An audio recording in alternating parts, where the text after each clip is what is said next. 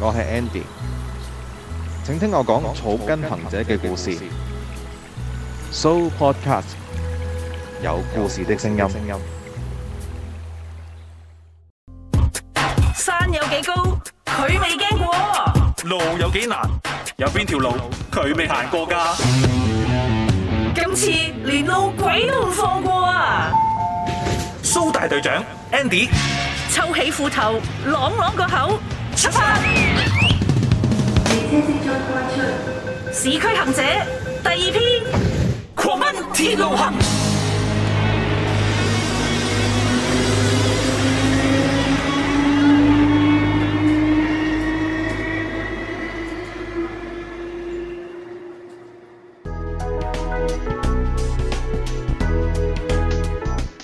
Hello，又係我 Andy 啊！嗱，上一集咧同阿 Jackie 哥講咗好多嘢，不過咧我特登有啲嘢留翻今集先嚟問 佢嘅。 Andy 哥有咩留翻今集講啊？嚟啊！而家趁呢個機會快啲講 啦冇啊，嗱咁其實咧，淨係問咗過海玩咗幾耐啫嘛。嚇！其實咧，我好想知咧，你哋呢十幾個人咧嗯行咗幾耐啊？誒行下跑下加加埋埋，咁我哋咧誒休息時間冇停標嘅，嗯食飯時間冇停標嘅，加加埋埋用咗八個鐘零二十分鐘到啦， 八個鐘零二十分鐘嚇，你點樣呆滯咗啊？係嘛？真係冇咁快啊！八個鐘唔頭二係十喎分咁鐘，快唔係 正常啦，正常啦，即係要跑嘅地方都跑嘅，嗯係啦。咁誒中間有人攰咧，我哋就慢跑或者行咁樣咯，係哦啊 OK 八個零鐘啦，差唔多啦。係係啦，咁啊，由朝頭早，我記得好似朝頭早八點零出發，嗯係啦，下晝四五點完， ，OK，呢個時間非常之好喎。係係係，係啊，嗱，咁其實嚟講啦，一個人嘅路程呢，有時我會覺得呢，有少少悶嘅，嗯，係因為除非要喺裏邊加入好多唔同嘅主題呢，係先會豐富翻個行程有。時唔係主題嘅，啊有時隔離嗰個人嘅啫，係睇做乜唔問啦翻個盤咧，Andy 哥，嗱，因為呢，我行嘅時候呢，通常嚟講就真係呢會走翻平日嘅，哦係係係，下晝平你日咧嘅工作關係啊，係啦，就平日有個好處就係話呢，誒、我可以真係諗得到去嘅嘢就去得到嗯，同埋我哋兩個腳程呢，就真係有少少嘅落差嘅。哦，但係你都係行為主啫，係啊，但係我但係我行等於我行一步等於佢行咗五步哦啊。 咁又係，哇哇五步，咁你唔係行咯，師傅， 你嘅一步等於佢五步，你係飛嘅喎，所以你跳躍喎，你係。係啊，有時啲位，誒、明知個位喺嗰度咧，中間嘅距離就會咁咁去噶嘛。咁 啊係，不過你你都係行開山人咧，所以你你係有你嘅速度，你有你嘅 pacing 嘅，係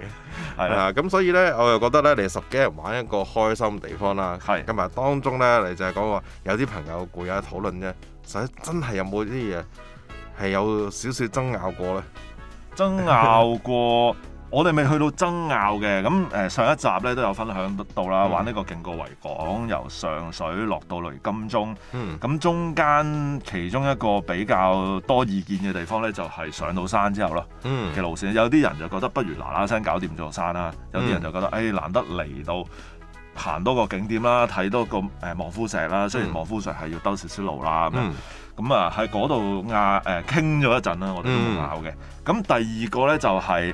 落到旺角啦，咁誒上集係啊都講到啦，旺角去紅磡嗰度啦，哇好棘噶嘛，咁係啦你始終係九龍區嘅鬧市啊嘛，嗯，咁、都好似喺新世紀廣場喺個旺角東站嗰個出口嗰度嗯，傾嘅時候都喺度講誒點樣行嘅，嗯，係啦，咁有啲人誒、呃我記得都話一係就跟翻路線啦，咁、嗯但係我哋又唔好跟足去到佐敦道啦，咁我哋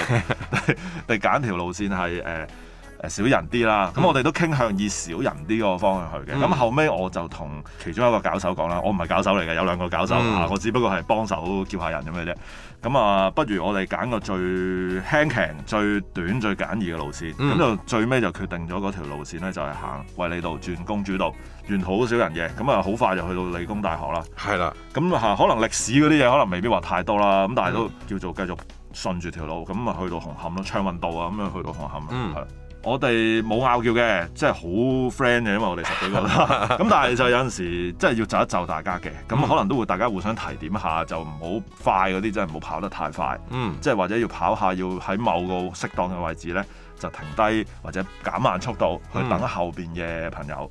係啦，咁甚至就係誒用行嘅方式去等啦。即係如果唔想企喺度，有時你跑跑下停動咗喺度個人咧，係咁你再撻着翻個引擎就會好辛苦噶嘛。係啊你撻唔翻噶嘛，咁所以就會可能唔行咯，因為行住等後邊嘅人嗯咁樣咯，係啦。咁我哋好開心咯，係啦。係咁啊幾好啊！因為咧，其實嚟講咧，真係一班朋友玩咧，係即係我覺得係會正好多嘅。係點解咁講呢？因為好多時誒、呃、會係搭車嗯北上或者南下嘅時候呢，都總係見到三至四個人，一望就知佢，唉、參加緊比賽啦你。我嗰嗰輪係係㗎啊嗯啦，通常啲禮拜六日啊，見到啲一班人跑嘅嘢就只係 係玩緊比賽啦。係啊，咁其實呢，你十幾個人裏邊呢，真係有幾多個報到名嘅啫？誒、哇！我哋好好彩喎，真係全部都有報名好喎，勁喎全部都有報到名喎。咁有啲就團體報名嘅，係，我同部分少部分朋友咧就用個人名義報名，嗯因，為誒。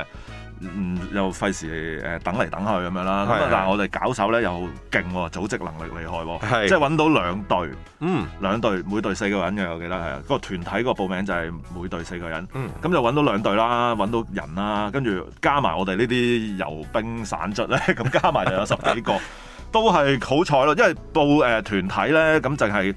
負責嗰個隊長誒、呃去報名就得啦。係啊係啊咁嗰個隊長就係個搞手啦。嗯，咁搞手撳咪幫晒其他人報咯。嗯咁所以一報咧就十幾人報咗咯。哦，咁啊，一非一共常好 total 十幾人啊，係。睜開眼睛，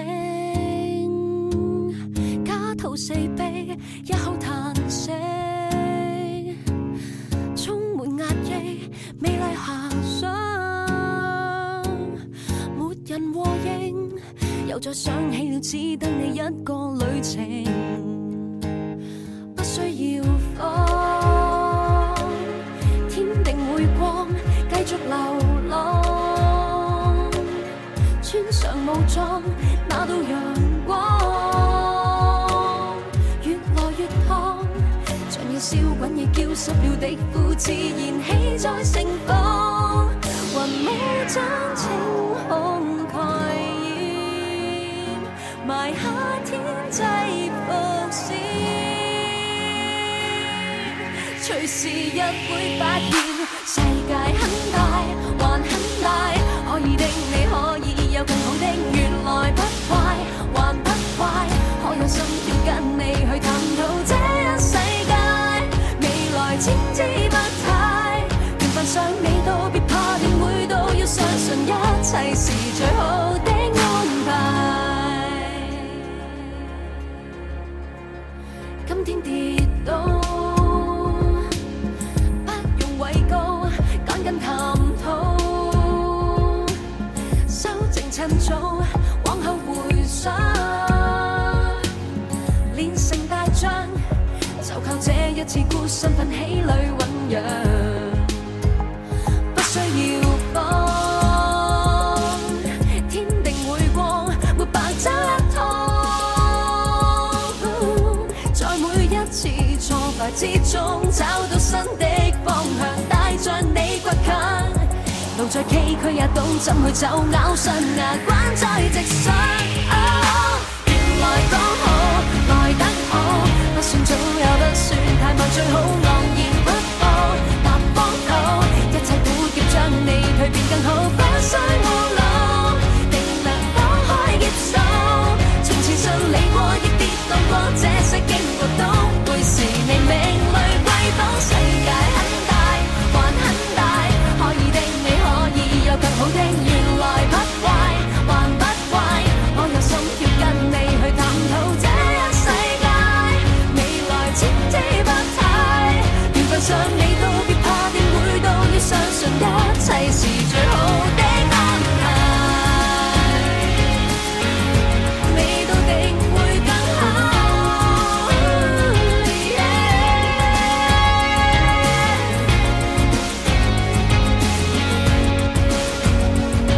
來抹去眼淚，抬頭再次出發，再去追。原來講好，來得好，不算早也不算太慢，最好昂然闊步，踏荒土，一切苦澀將你蛻變更好，不需懊惱，定能擋開劫數。從前信你過，亦跌宕過，這些經過都會是你命裏瑰寶。世界很大，還很大。可以的，你可以有更好的，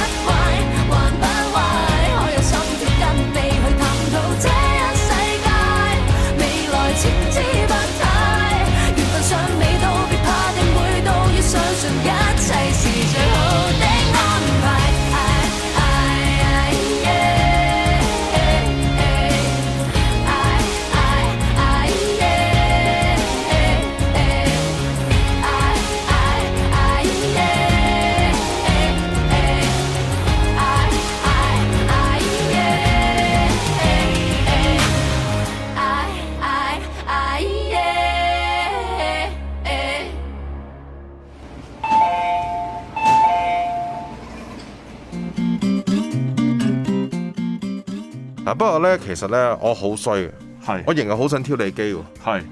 喂，嚟啦！人生係充滿挑機㗎啦，唔挑機係邊有進步啊？嗱，咁啊，我講過啦，有一集就淨係齋行香港島嘅啫。係嚇、咁你有冇跑過嗰段路咧？香港島嗰段？咩？其實去到會展到金鐘啫嘛，嗰段我唔係啊哦，因為咧，其實勁過維港咧，呢、個網頁裏邊咧，我發現有一個咧，真係鼓勵唔到嘅路線咯。係咪？ 死啦！其實我玩呢個比賽，但我冇乜留意呢個比賽嘅網站嘅 嘢。係因為咧嗱，咁其實咧嗱，已經有四十六公里啦，我極 具挑戰性啦，係跟住廿三啦，有十啦，有五公里啦。係啊係啊，佢個網站有八條建議路線嘅。其實咧，你點樣跟足佢行都能夠絕對滿足到咧誒、個配方嘅要求嘅，即係你揀一段你已經咧誒揀翻適合嘅組別咧，就已經攞獎㗎啦。係好啦，咁有一段路咧好騎呢嘅，淨係行港島北嘅，係由呢個炮台山係一路咧沿住海邊一路就去到呢個嘅中山紀念館，嗯跟住咧就坐地鐵，跟住咧就坐港鐵係過對面海。落去紅磡站，哦。咁就啊搞掂噶咯呢個係應該大概十公里嘅比賽啦，係啊嘅組別啦，係嘛？喎。係啊，但係但係有時我諗歪咗，就喂，不如行多幾轉，四廿幾公里啊嘛，喺翻港島區，剩翻最後兩公里過海咪搞掂咯。哦， 即係港島搞四廿幾公里環 島咯，即係半環島狀態喎。係啦，，啊嗱即係我覺得咧，咁樣點解有條咁得意嘅路線咧？咁樣咁其實嚟講咧，我就要挑你機啦。嚇咁不如既然咁得意，你又話玩咗四十六公里，不如整埋呢八公里啦，即係過到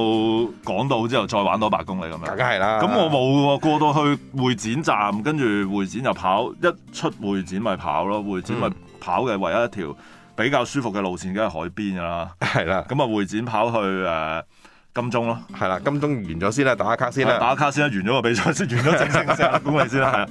係啊係啊，我係啊哋我哋喺天馬公園啦，跟住去到嗯政府，即係穿過政府總部個門上開下邊咁樣，跟住過到去誒、落到去就係金鐘站啦，一係落啊落電梯就係金鐘站。但係我最記得嗰次咧，就係我同一個跑友咧，就我哋兩個人啦，即係我哋去到嗰度差唔多分散，因為咧大家啲標咧唔同啊，成日嗯好得意啊，即係每即係話話四十六公里嘅咧，但係其實真真係去到就嚟終點嘅時候咧，原來有啲人咧已經四十八啦。係有啲人咧就四十二啦，有啲人係四十四啦。我記得我係四十四到嘅，去到天馬公園，嗯嗯即係仲爭兩公里咁樣嘅。咁啊，因為可能啲 GPS 啊，或者各方面嘅因素干擾啦，即係大家冇一個係差唔多嘅，大家都有啲唔同咁樣。咁我哋咪去到天馬公園就兜兜兜兜兜兜咁啊，哦兜到少少啦，兜咗少少啦，兜到差唔多咁上下啦，就就跑到去金鐘站，咁、嗯嗯就完咗個賽事啦。咁、哦，真係完咗四十六公里啦，係係啊。咁即係咁之後仲有咩啊？？之後就食嘢 㗎啦，就係梗係 啦。咯。咁點啊？食跟住嘢嚇嗱，因為其實點解會話要挑你機咧，就係因為咧嗱，既然咧直線嚇落咗嚟，係咯。如果咧你加埋一個嘅橫線。哇！你要砌埋一直一橫啊都係嗱咁樣呢功夫嘅嘢真係 咁樣兩個字咧，加埋就一個倒轉嘅 T 字嚟嘅，其實哦係咩？係噶，我以為 L 添，唔係大家 L 添我以為唔 OK，OK，OK 係，係因為咧拉遠咗嘛。如果你係會展，我由會展去到卑路乍灣公園咧，我哋其哦先實哦去誒西營盤堅尼地城嗰先，哦咁就跟住咧，跟跟住咧由灣仔嚟要過翻去嚇呢個嘅嚇炮台山，係咁啊啱啱湊埋咗一個 T 字倒轉嘅 T 字哦真係咯。跑步嘅嘢，好似功夫 咁一一直 唔係嗱，既然咧，梗係啦，對影成趣啊嘛。嗱， 你跑褲咧，就整個八號風球出嚟咯。係係啊嗱，不如咧，我哋諗條線啊，除咗整就倒轉個 T 字呢個咩嘅，三號風球。咪係咯，好咯，係喎，就符合你 喎。你三號風球去跑喎嗰日，係啦，係咯。咁我因為其實嗱，唔計呢次比賽啦，其啊實平時跑步我都有試過。成日咁樣跑噶啦，喺嗯係港島巴，嗯即係或者約人喺卑路乍灣跑去誒炮台山啊，又或者調翻轉啊喺北角匯啊跑翻去中環或者跑翻去呃誒堅尼地城啊，都有嘅，嗯係都有嘅，八至十公里不等啦。係啦，係啦。哇，咁你挑唔到你機喎咁唔樣。係，我就咁跑都有嘅，因為 都成日跑步噶嘛，我哋嗯嗯呢啲係啊，因為我哋都會係揀啲比較舒服嘅跑步路線同埋有嘢睇嘅跑步路線咯，啊嗯係啦我哋係啦我哋係啦係兼顧呢兩樣嘢噶嘛，唔係齋跑步啊嘛，有時嗯跑步之餘啊，影下相啊，或者同人 chit chat 啊咁樣啦，係啊哦，非常之好啊！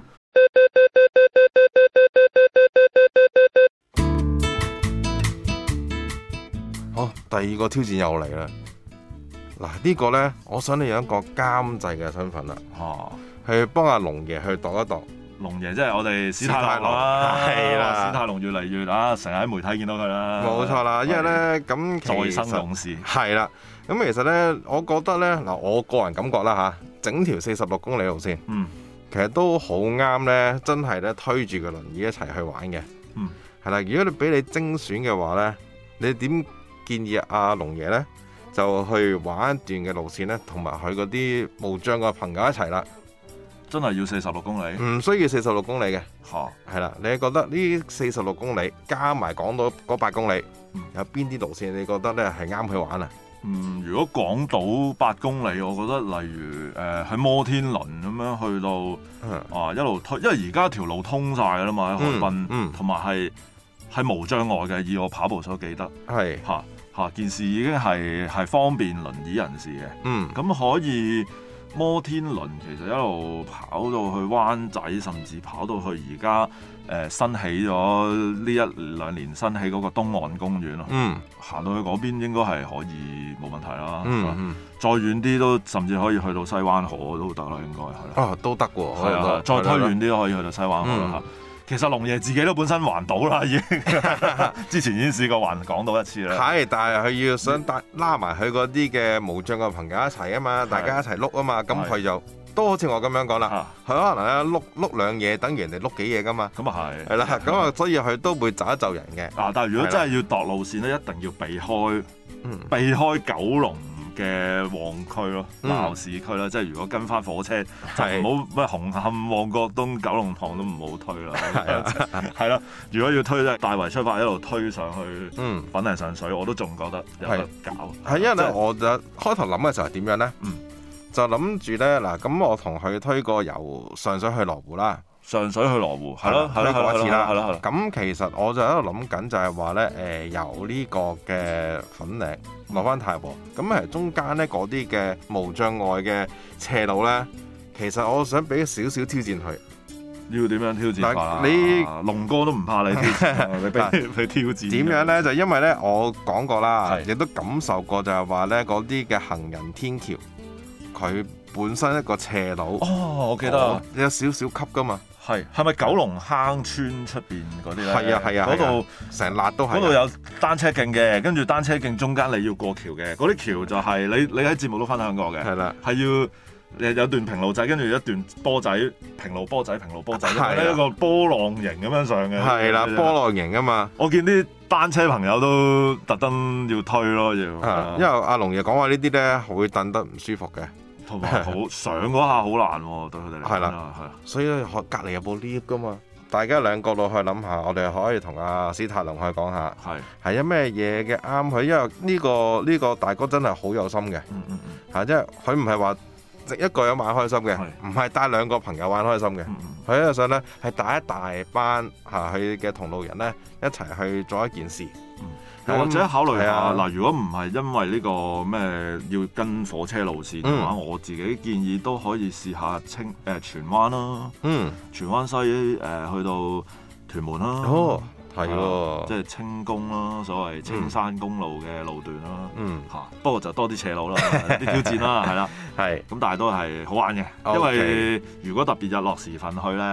嗰、個鹹蛋網真係靚到不得了，嗯係啊、特別深井啊、青龍頭嗰啲地方望出去，係因為其實點解咁講咧，就希望真係能夠咧，誒、我因為我今次真係行完呢幾廿公里咧，嗯真係睇到有好多嘅地方，係係真係誒，唔、單止係可以去自己本身比賽都係親子組啦，嚇咁因為一定有親子嘅路線啦，推 B B 車都已經要係啦要考慮嗰個因素啦。係啊啦係啦，咁變咗。既然阿龍爺早前打個電話俾我咧，哦，係啦，佢咁啱又講開呢啲嘅同啲無障嘅朋友一齊想玩呢啲活動咧，啊，不如就睇下鐵路上邊應該係有嘅。嗯，係啦，咁啊，希望都能夠咧呢一段路線啦。嗱，咁佢就同我講，啊 Andy 啊，咁其實呢，誒、由沙田去到大埔有咩好行啊？你覺得呢嗰條暴晒路線你 O 唔 OK 啊？唔係我一定唔會推介嗰條暴曬 路線，但我又又平衡翻喎，嗰條暴曬路線太陽曬嗰陣時就好曬啫。係但係對於佢哋嚟講，應該推得好舒服嘅，即係如果撇除天氣因素啦，係咁因為都係 set 咗係平路啦，同埋喺嗯海邊啦。嗯啊咁你話其他路線啊，即係有可能要上大埔公路嗰啲，咁會唔會好辛苦啊？對佢哋嚟講，一定會㗎，係啦係啦係啦咁又要考慮嗯啦，各方面係啦。 好，咁樣咧，不如就我哋咧揾一個星期啦，揾阿史塔龍出嚟試試下碌先啦。好啊，我哋就喺現場度一路碌一路同佢傾偈啊嘛，係啦，梗係要啦，咁梗係啦，去分享翻佢嘅近況啦都。要啦，係啊係啦啦。咁啊，大家都好掛住史泰龍啦，相信冇錯如果有聽過 Andy 節目嘅朋友吓，咁啊，我哋再次揾出史泰龍出嚟啦， 今次同佢係一齊啊再一次相見共融，體驗相見共融嘅精神，一齊行山，一冇齊錯傾偈咁啊樣。咁所以所以節目名都改改叫狂碌鐵道行係要 啊特。別版係嘛呢係首？啦，啊就係十三仔嘅特別版啦，好啊揾翻啲特別嘅朋友出嚟，再同大家傾下偈噶嘛嗯，。太好啦，好期待係啊啦！OK，喂，多謝你 Jackie 哥啊，同多謝我分享 Andy 咗兩集啊，嗯，都係感受到呢一個人行同與眾同樂嘅一個好大嘅分別。係啊，Jackie 哥就完全體體驗到與眾同樂啦，一大班朋友一齊去跑步呢，嗰、個嘅樂趣。各各嘅咧，一個人咧就深入啲，即係你咁多撩楞地方撩出嚟咧，都係你嘅功勞啊！係，唔好咁講。好啦，就咁樣啦，下個星期約埋史泰龍一齊再同大家傾下偈啦。嗯，下星期見。好拜拜一切一切，繼續行落去，一切一切，奮力去面對。We know, gotta stay strong, yeah we go right on, fight on, gotta keep holding on。獨自冷淡會焦慮，獨自墜落會恐懼，轉望下結集同樂。原 yeah 來能逆風向。Rising up, head it up, go get it。萬物歸一，準備討伐，美夢想可以摧毀我哋本質，跟住呢個步伐，keep it one hundred。為着大膽放鬆碎，就負着未了的罪，大踏步向着明日追，我都緊隨。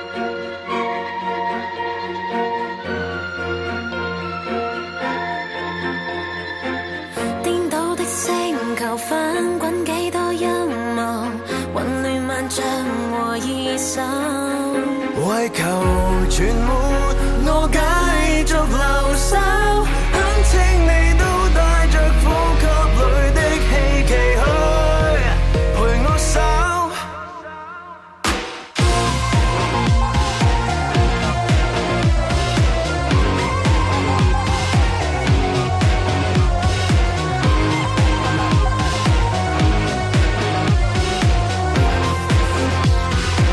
再不可能，同覓信念同步近，再都不行，同覓盼望同步近，再多厄運，同為勝利下決心。有同路再為明日走，更多可能。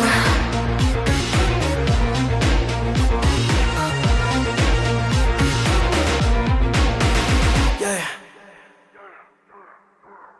有故事的聲音，Show Podcast。